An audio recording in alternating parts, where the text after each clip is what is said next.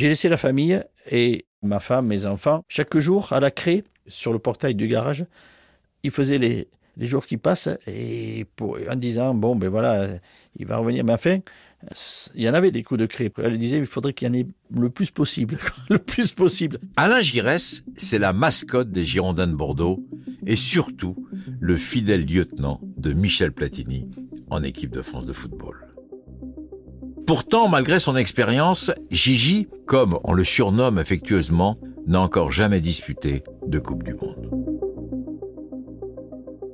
Pour lui, ce mondial en Espagne a une saveur très particulière. Ses grands-parents sont nés de l'autre côté des Pyrénées. À cette époque, le foot français sort d'une longue période de disette. Les Bleus n'ont pas franchi le premier tour d'un mondial depuis 1958, Fontaine, puis Anthony. Personne ne peut imaginer ce que va vivre l'équipe de France, aucun scénario, même écrit par le plus talentueux des réalisateurs d'Hollywood, n'aurait pu le prédire. Cette aventure extraordinaire, je vous propose de la revivre de façon inédite dans mon podcast consacré aux géants du foot français. Je m'appelle Jacques Vendroux et dans cet épisode, je vais vous raconter l'histoire des Bleus à travers un homme, Alain Giresse, un géant d'un mètre 62. J'arrive en Espagne avec l'équipe de France et là on va dans nos locaux à l'hôtel El Montico de Valladolid, à côté de Valladolid. C'est très drôle parce que il y a quelques années, je suis parti au Portugal en voiture et en passant euh, à Valladolid, j'ai l'hôtel El Montico. Là. Et je l'ai vu, tiens, et j'ai dit à la famille, voilà, c'est là que j'étais avec. Euh, et j'ai dit aux enfants qui étaient grands, j'ai dit, ben, quand vous pensiez où est papa, où est papa, ben, papa, il était là-dedans, il était là-dedans. À El Montico, c'était notre premier lieu. On était basé à Valladolid et la Coupe du Monde démarrait à, à Bilbao, contre l'Angleterre. Bilbao, c'est la capitale du Pays Basque. Alors forcément, les Bleus se disent que dans le nord de l'Espagne, la chaleur est moins suffocante que dans le sud du pays, comme aller au hasard à Séville, en Andalousie. On s'échauffe avec des suites qui étaient meuletonnées. Mais là, oh, c'est déjà, on suffoquait là-dedans. Bon, euh, après, on, démarre mal. Je dis pas que c'est la faute aux, suites, c'est pas ça. Mais on démarre pas bien. On, avait tout faux. On avait tout faux. Euh, sur, ce match-là, et tout faux, ben, on le paye. Poum, on prend bien sur la tête, 3-1, il n'y a rien à dire, euh, voilà. À cette époque, j'ai 34 ans. C'est un rêve pour moi de suivre, en tant que journaliste, cette équipe de France de football en Espagne. Les rapports avec les joueurs sont beaucoup plus simples qu'aujourd'hui. On peut dîner avec eux de temps en temps, on peut chambrer, on peut allumer, on peut passer des moments merveilleux. Ce 21 juin, date sacrée en équipe de France, c'est l'anniversaire de Michel Platini. Mais ce jour-là, pas de déjeuner au menu car les Bleus affrontent le Koweït. Mais là, vraiment, ce, match-là, là, on dit on va pas passer à travers. Là, on a remis les choses en main, on est, on est bien, dans le sujet, on est, on est, on est, on est en phase. Et puis après, effectivement, ça se déroule bien. Et puis après, c'est le, côté cocasse un peu de ce match-là on mène 3-1. Et puis, euh, il y a une action. Euh, Bernard Genghini donne à Michel Platini qui me décale et moi je marque. Et il y a eu un coup de sifflet dans les tribunes que nous, sur le terrain, on n'a pas entendu. Moi, j'ai pas entendu le coup de sifflet. Il y a un petit incident là sur le terrain. Les joueurs koweïtiens ont protesté à la suite de ce but marqué par Gires. Ils estimaient qu'il y a un hors-jeu. Ils ont posé réclamation. C'est absolument extraordinaire ce qui ah, est en train oui. de se passer. Et leurs dirigeants qui sont dans les tribunes leur font signe de quitter le terrain. Et l'émir, président de la Fédération du Koweït, il descend. On lui fait une huée d'honneur, la Guardia civile. Et là, on ne comprend pas, mais qu'est-ce qui se passe là? C'est. Attendez, c'est où on va?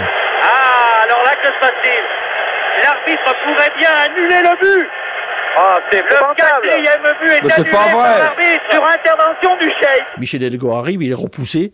Et, mais j'ai dit, je sais pas. Alors moi, je vais le voir. J'ai dit, mais c'est quoi ça? Hidalgo se fait attraper par les forces de l'ordre Il rentre sur le terrain, car Hidalgo veut aussi rentrer sur le terrain, alors que l'arbitre avait accepté, sifflé le but, le quatrième but marqué par l'équipe de France, que le jeu avait même repris sur une intervention du chèque Aman Juanlami Razada Rota qui descend sur le terrain.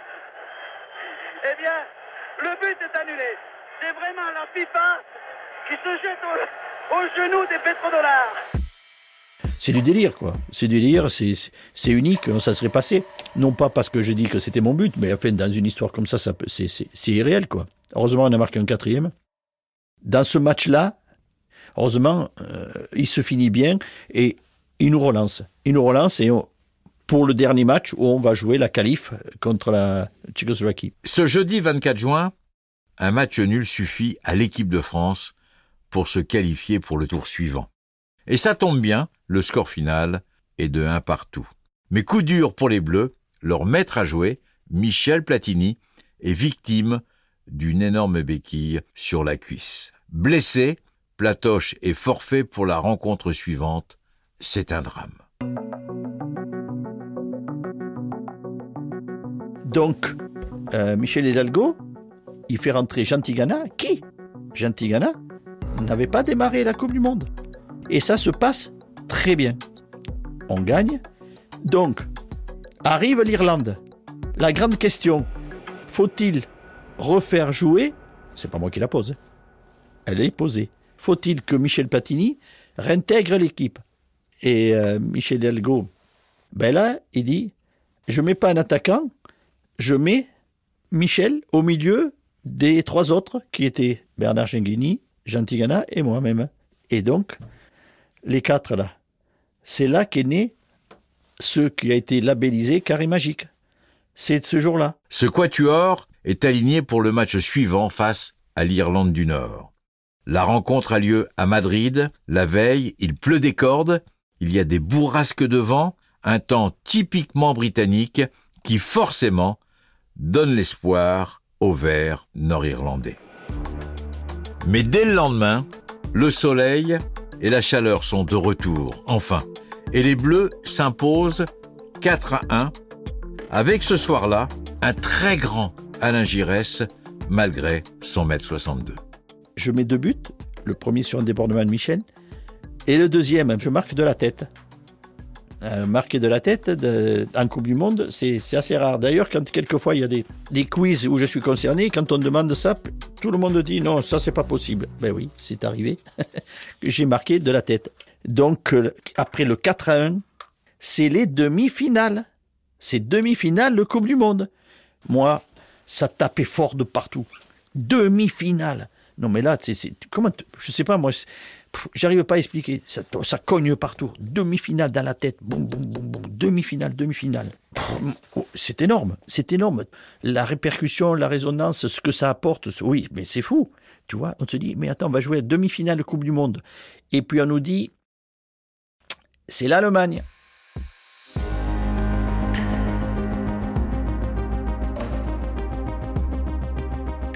La France va donc affronter la République fédérale d'Allemagne. L'Allemagne de l'Ouest, dans une autre vie. Déjà deux fois championne du monde et championne d'Europe en titre, son palmarès est très impressionnant. Nous voilà partis pour le sud de l'Espagne, cap sur Séville. La veille du grand soir, Alain Giresse est seul dans sa chambre d'hôtel.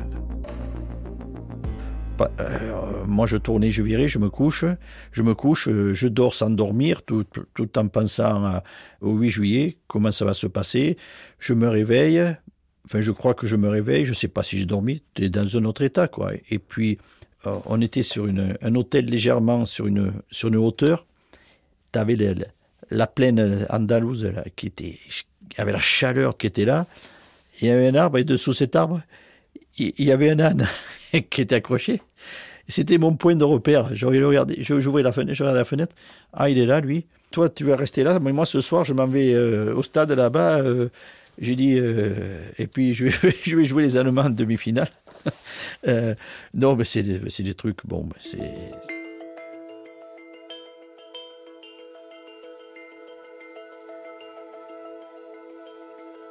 Et là, on enchaîne la journée. Euh, la journée qui va être très longue, le match est, le soir, très, très tard. Il est 19h et, et, on part. Mais dans le bus, c'était un silence. Mais c'est lourd. C'est lourd. Après, tu arrives au stade. Waouh, tu arrives au stade. Les, supporters français, les supporters allemands, l'ambiance. C'est. Voilà. Après, tu vas, juste repérer le, le, terrain. Tu as les Allemands qui te toisent comme c'est pas possible. Euh, ça se croise un petit peu, ça se bouscule déjà. Et là, on rentre au vestiaire. Et le vestiaire, c'est comment te dire euh, C'est il n'y a, y a, pas, a pas de grandes paroles, il n'y a pas de bruit, c'est chacun qui s'affaire à se préparer, se faire strapper, se faire masser. Deux ou trois mots sont échangés entre les uns et les autres. Mais voilà, tu es dans une... Là, tu es ailleurs, quoi. Déjà, je suis... Mes chaussures, c'est mon outil de travail. Et là, personne n'y touche. Je m'occupe de mes chaussures et j'en ai, un stock. C'est-à-dire, j'ai au moins huit paires de chaussures pour une Coupe du Monde.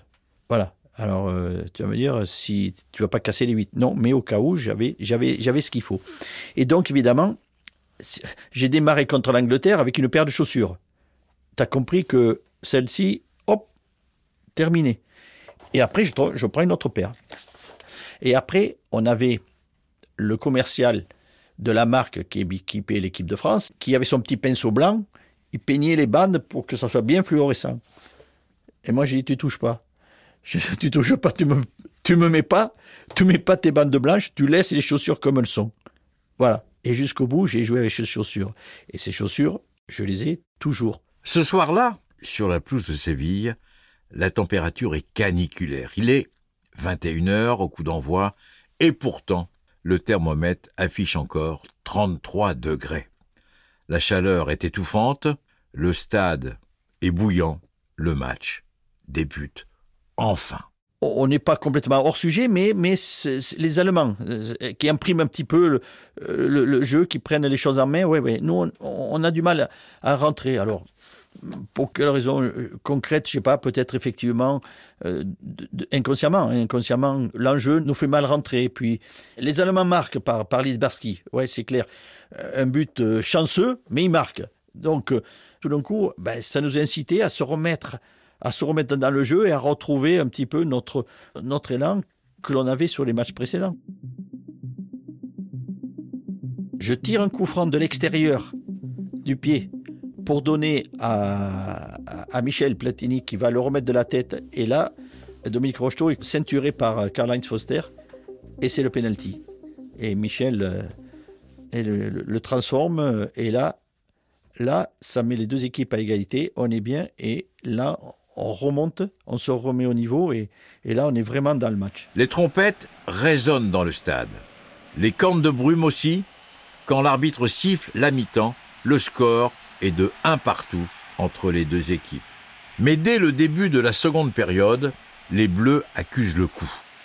L'un des quatre membres du fameux carré magique, Bernard Gianghini, doit sortir sur blessure et c'est Patrick Battiston qui rentre Baptiston est un arrière latéral, droit ou gauche, et Michel Hidalgo décide de le faire rentrer au milieu de terrain. On est à la 57e. À 57e, il y a cette action. Michel, Michel a le ballon.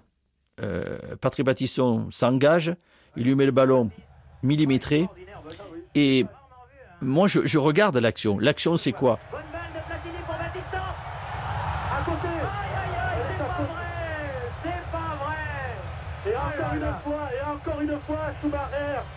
Il n'a pas fait le voyage.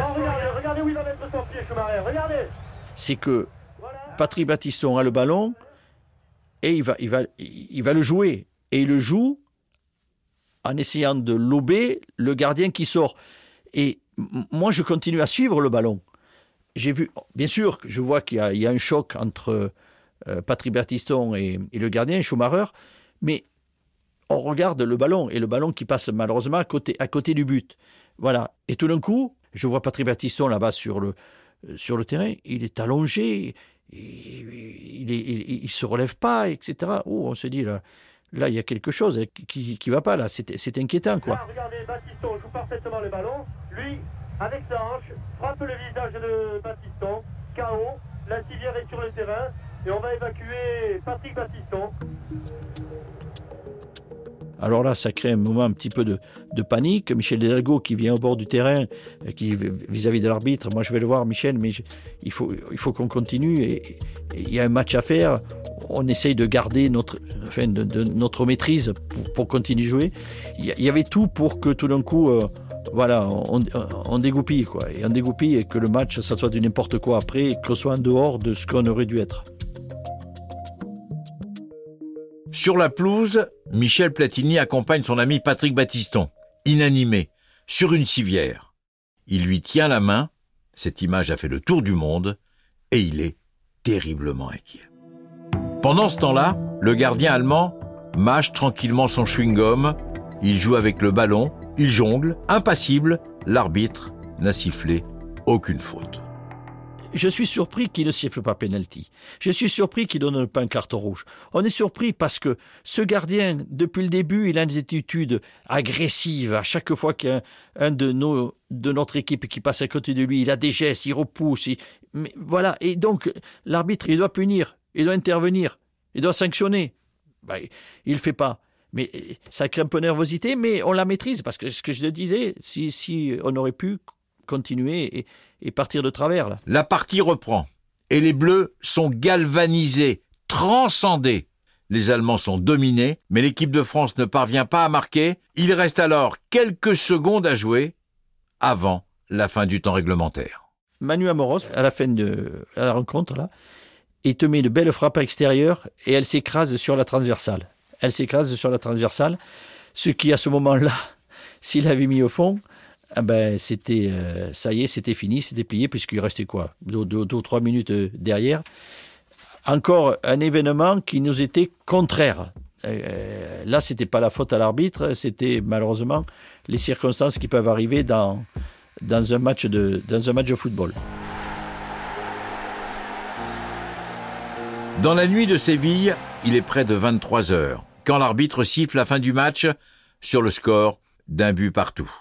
Durant la pause, les joueurs se font masser. Sur la pelouse, les maillots dépassent souvent négligemment du short. Le jeu reprend et on joue à peine depuis deux minutes quand l'équipe de France obtient un coup franc. Je vois un espace, là je dis c'est là qu'il faut que je mette le, ballon. Marius est monté, Marius Tazor est monté évidemment, pour essayer de, jouer de, la tête. Et là, je m'applique, il est légèrement touché et le ballon arrive au bon endroit et il se trouve et il se trouve que c'est plus, pas de la tête que Marius va prendre le ballon, mais il fait une reprise de volée exceptionnelle, quoi, exceptionnelle, sous la barre, un geste technique vraiment euh, d'un autre monde. Et il le fait là en demi-finale de Coupe du Monde, et il le fait en nous permettant de prendre l'avantage au score. Voilà, c'est, là, c'est l'extase sur sur ce but.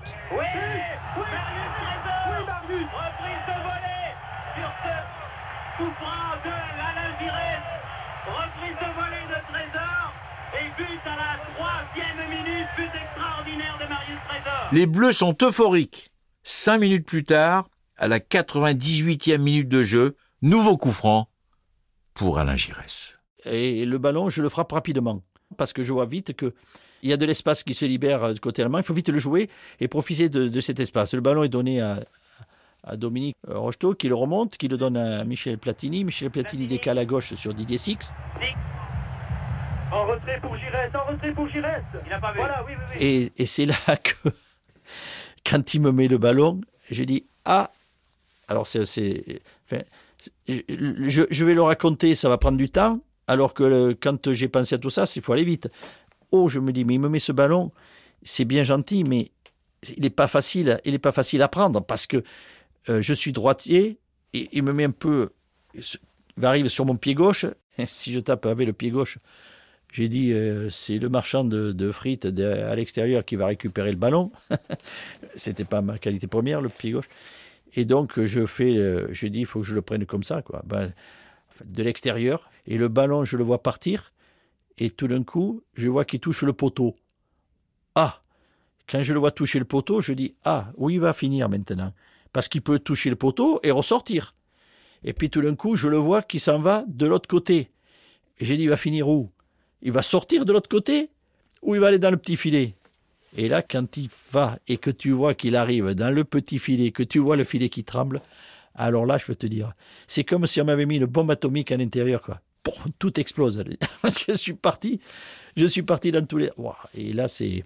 C'est fort et c'est énorme. Il n'a pas vu. Voilà, oui, oui, oui.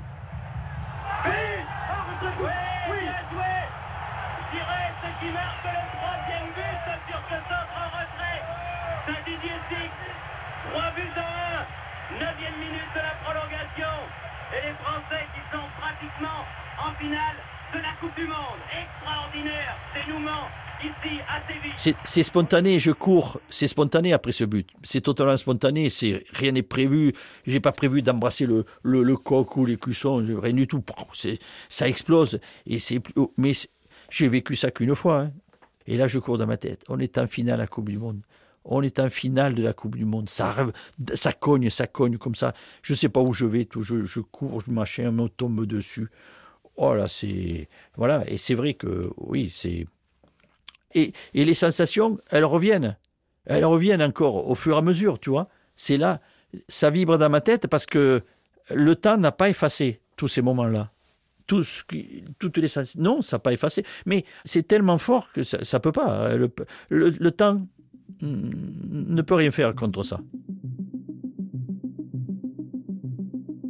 102e minute. Je suis aux abords de la surface de réparation allemande. Le ballon m'arrive et je me fais prendre par un tacle sur le mollet, mais waouh, celui-là il fait mal. Il me fait très mal. Il n'y a pas faute.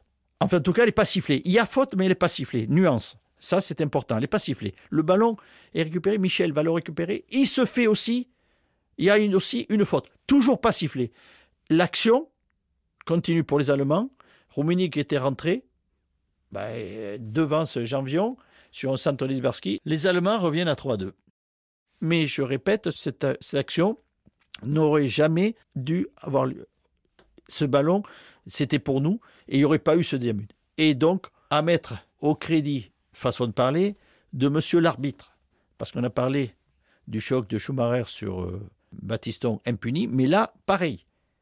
Donc ça fait beaucoup, là. L'arbitre siffle la mi-temps de la prolongation. Sur le bord de la pelouse, les joueurs sont rassemblés, épuisés. Alain Giresse, qui a pris un coup, se fait soigner. Mais il reste la seconde prolongation et il faut encore tenir 15 minutes. Moi, je fais une remarque à la mi-temps. Je fais une remarque, mais elle n'est pas entendue. Non, mais oh, restons calmes, tranquilles, conservons ce ballon. on doit jouer.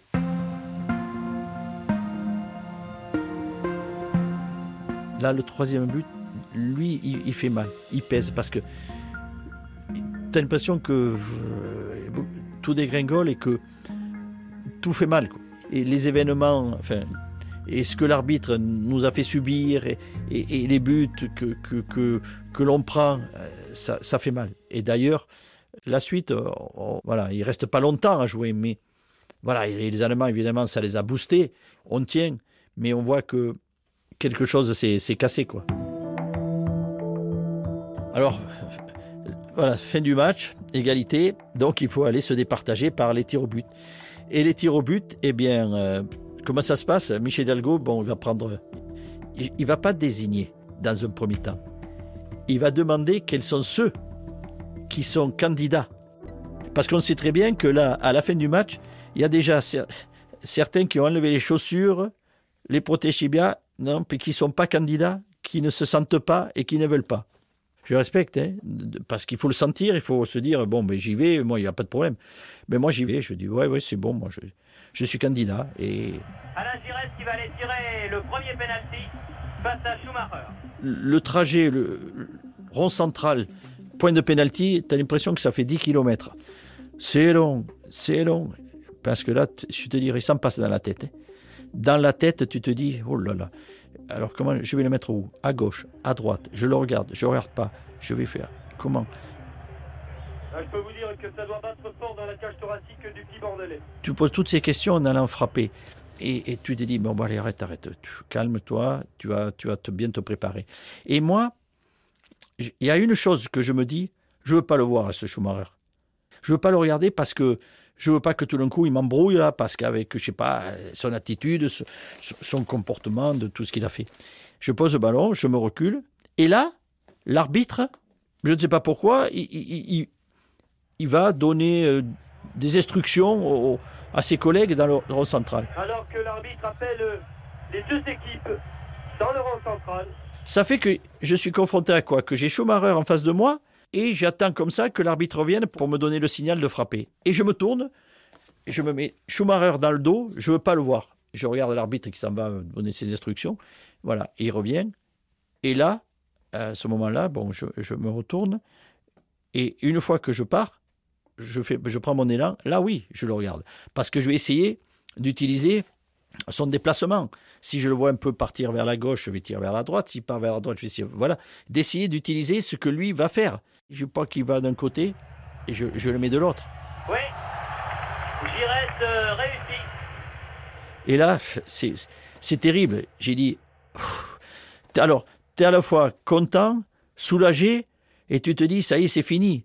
C'est fini pour moi. J'ai fini, j'ai fini mon match. Qu'est-ce qui va se passer? On va, être, euh, on va soutenir les, les, copains là, qui, vont, qui vont y aller, et en espérant que tout le monde réussisse. c'est mais l'attente est pesante. Quoi. Euh, après, chaque équipe, euh, ben, euh, pour l'Allemagne et nous, et les Six pour euh, rate leur penalty. Donc on est à égalité. Et là, tu, tu vas chercher ceux qui ne veulent pas tirer. La première équipe qui manque est éliminée. C'est terrible. Mais c'est comme ça. Max Bossi, ne faisait pas partie des candidats, mais il, il, fait partie de ceux mais, qui, qui, sont obligés d'aller frapper. Le grand match.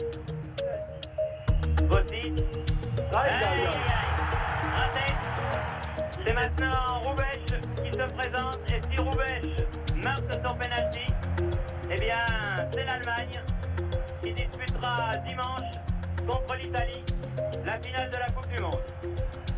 Roubèche et Tori, et voilà, c'est fait. Et là, c'est Hiroshima pour nous. C'est je tout, tout, tout, tout se relâche là.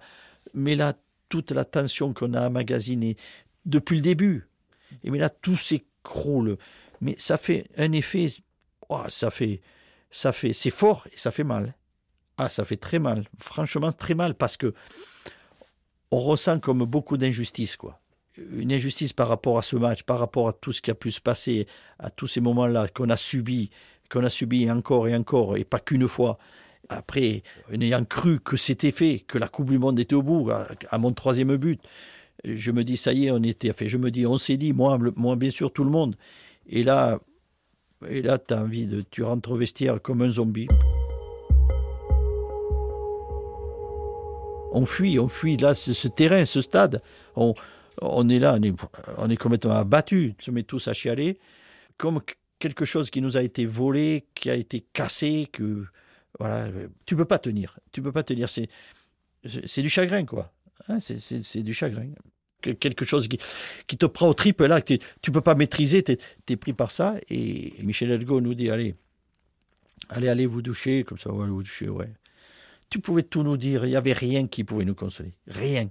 S'il y avait eu un avion, là, qui était prêt, là, à la sortie du vestiaire pour partir, moi à Bordeaux et les autres chacun, je te dis, on montait de suite dans l'avion c'est à la hauteur de ce que ce match il, a été et ce qu'il a procuré pour tout le monde. Moi, j'ai pleuré, mais je dis, on a tous pleuré euh, d'une certaine façon par rapport à la façon dont on a vécu, qu'on était acteur, observateur, jeune supporter. Mais, mais oui, c'est voilà, c'est ce match.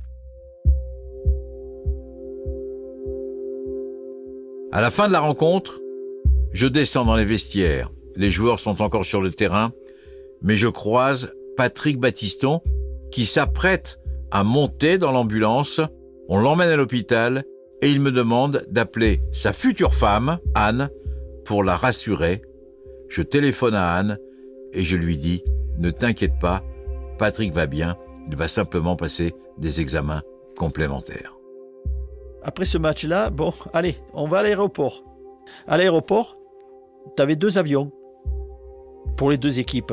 Un qui partait sur Madrid pour la finale, la grande finale, et l'autre qui partait sur Alicante pour la troisième finale. Ben vous, la France, prenez l'avion pour Alicante. Ah. Mais je peux dire qu'est-ce qu'on s'en foutait de prendre l'avion pour Alicante. Mais je te jure. Et Michel Hidalgo, il dit Bon, alors là, euh, dans l'état où vous êtes, dans l'état moral où vous êtes, on va faire jouer tous ceux qui n'ont pas joué, qui jouent un match de, de Coupe du Monde. Alain Giresse, tout comme Michel Platini, ne participe pas à cette rencontre. Les héros de Séville sont fatigués, lessivés, usés. Le cœur n'y est plus. Ils assistent au match depuis la tribune. Pour la petite histoire, les Français remplaçants s'inclinent 3-2 face à la Pologne et les Bleus terminent ce mondial à la quatrième place au pied du podium. Mais cette Coupe du Monde, elle a fait un bien énorme à nous, les joueurs que nous étions, au football français également, qui lui a fait prendre conscience que tout d'un coup, on avait la capacité de pouvoir jouer au haut niveau, de la confiance, savoir qu'on avait des, capacités pour, pour pouvoir effectivement obtenir des titres. Et puis après, renforcer nos, nos relations humaines. Parce qu'aujourd'hui, je, je, vais dire, les mecs, c'est les joueurs, c'est mes potes, c'est tout ça. Je vais le parler comme on parle un peu vulgairement. Mais cette Coupe du Monde, ben, si tu veux, nous a fait, nous a fait vivre une aventure qu'aujourd'hui, quand on se retrouve, mais je sais pas, on se retrouve comme avec le plus grand plaisir, on est lié, quoi. On est lié. On est lié par, ça, on est lié, c'est, on est lié à vie, quoi. Et je vais terminer ce podcast sur 82 par un secret que je peux dévoiler enfin. Il restait, après l'élimination de l'équipe de France de football, 80 maillots, 80 shorts, 80 paires de bas et une dizaine de maillots de gardien.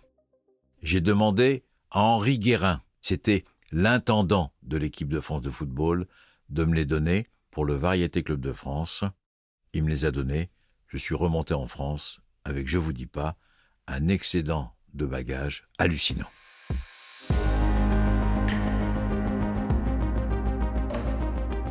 Vous venez d'écouter Les Géants, un podcast Europe 1 Studio, produit par Sébastien Guyot et réalisé par Xavier Joly. Si vous avez aimé, n'hésitez pas à en parler autour de vous et à nous faire des commentaires sur votre plateforme d'écoute préférée. À très bientôt pour de prochaines aventures et pour un prochain épisode.